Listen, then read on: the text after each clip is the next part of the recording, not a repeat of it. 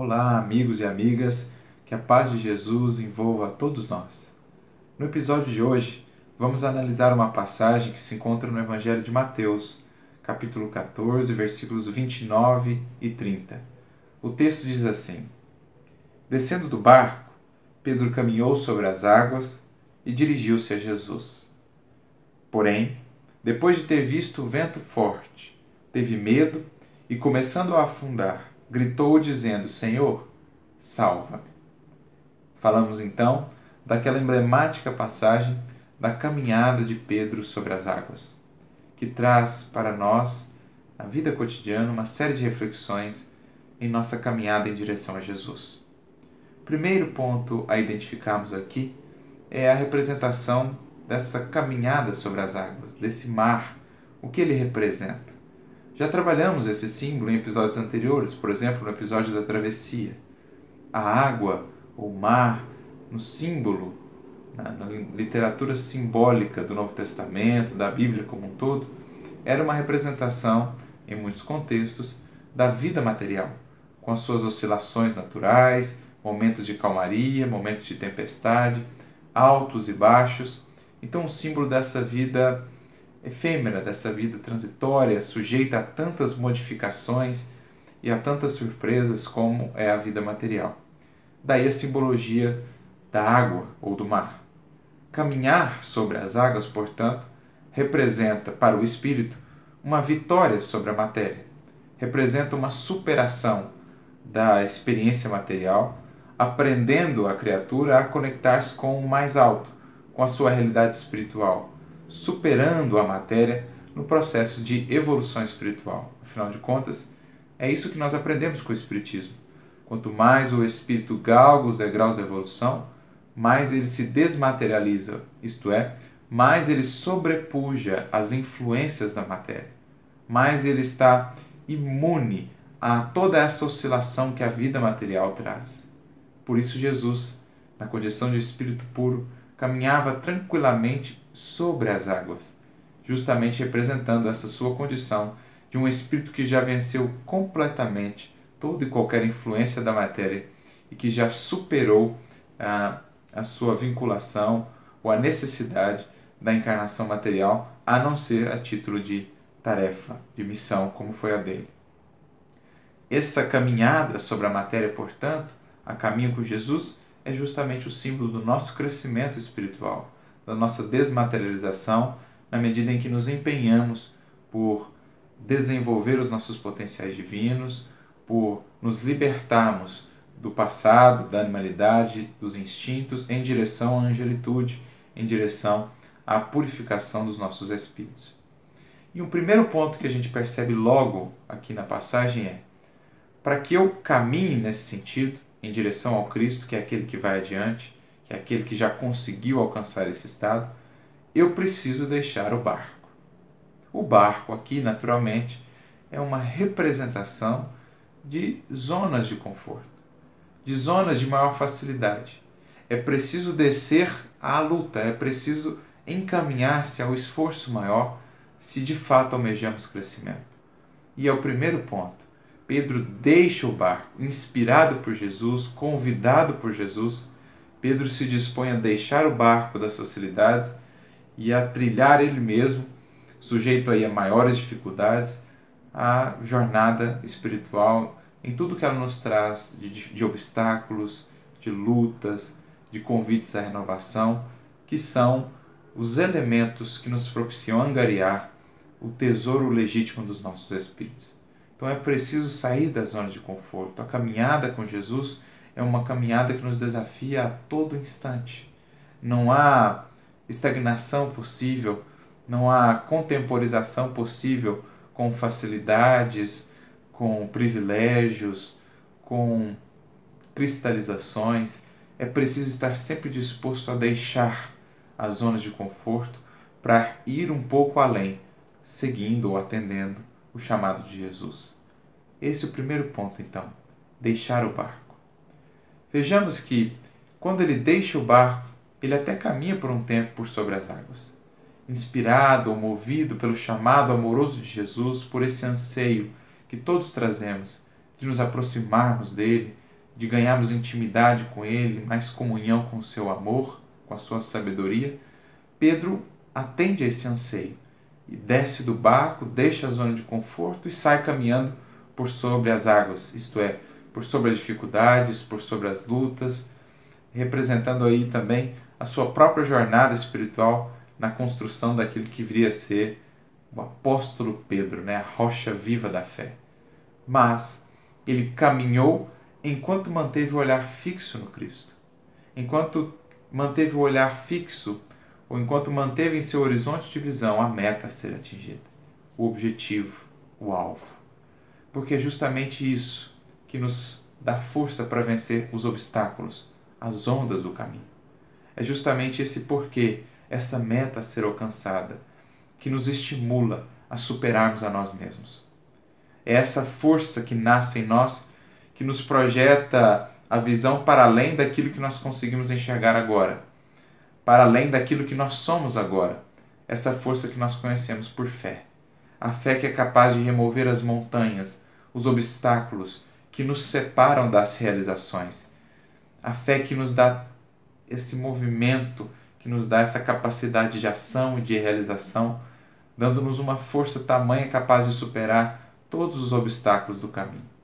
Então é essa fé que nos conecta com a meta, nos conecta com aquilo que está além de onde nós estamos hoje, aquilo que nos conecta com o futuro, com o resultado.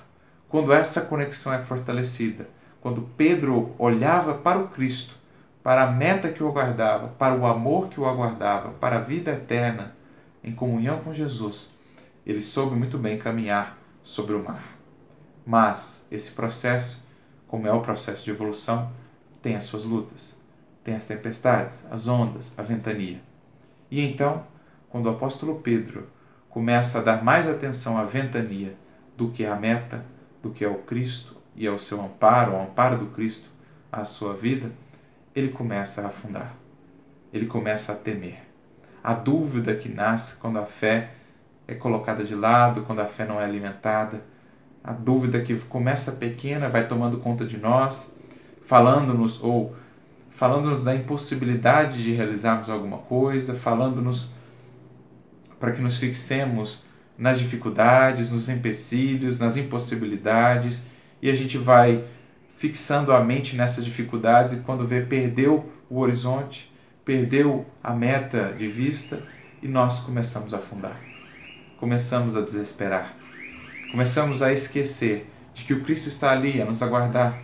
Ele nos convidou, e se nos convidou, naturalmente, haverá de nos amparar em tudo que for necessário, claro, desde que façamos a nossa parte.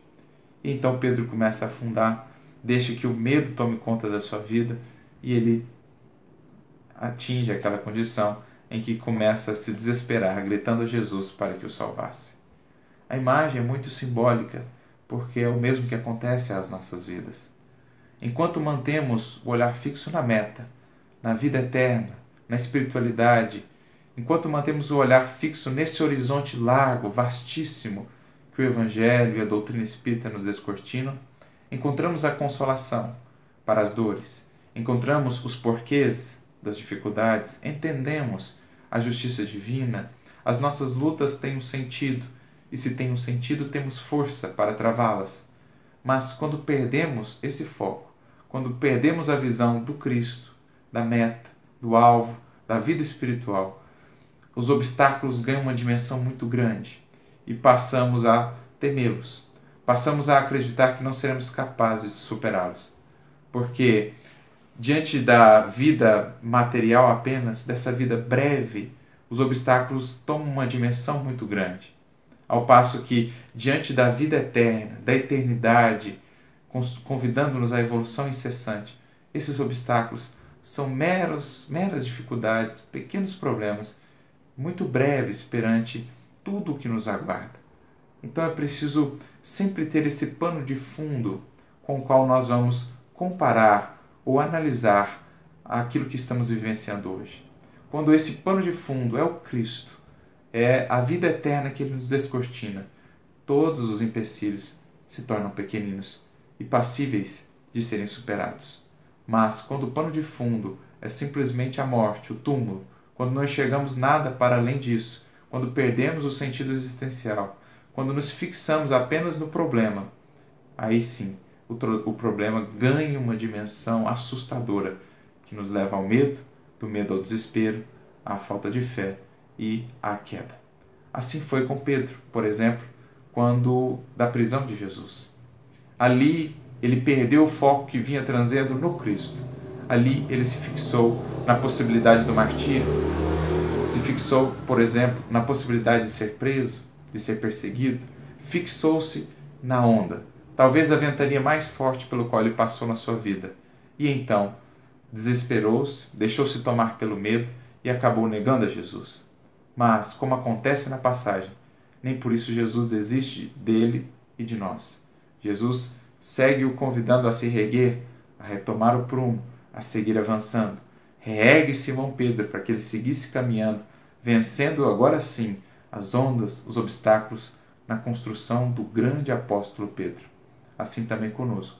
Mas é importante, proveitoso para nós que desde já firmemos bastante a nossa fé, construída sobre a lucidez, sobre a clareza da doutrina espírita, para que mantenhamos sempre essa visão além, essa visão para além das dificuldades, para além das ondas, com o coração e a mente voltados em Jesus, certos de que, não importa o obstáculo que vier, teremos o amparo do Mestre para superá-lo.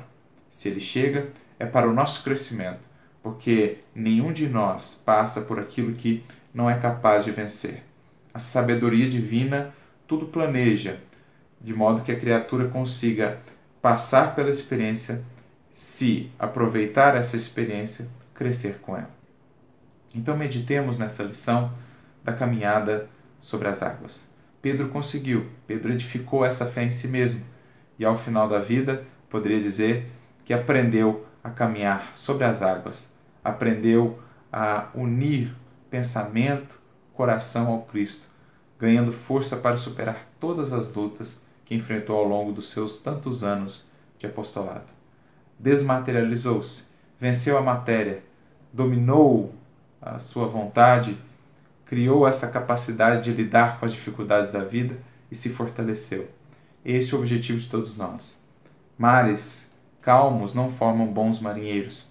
É preciso deixar o barco, ir para a luta da vida, lembrando sempre da nossa destinação e da nossa origem de espíritos imortais, porque é isso que confere força, é essa a fé que nos dá mecanismos e elementos de vencer todas as ondas.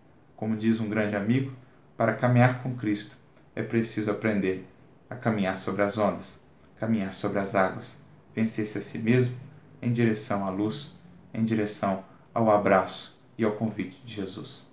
Que a paz do Mestre esteja sempre com todos nós e que possamos seguir em direção a Ele. Muita paz a todos.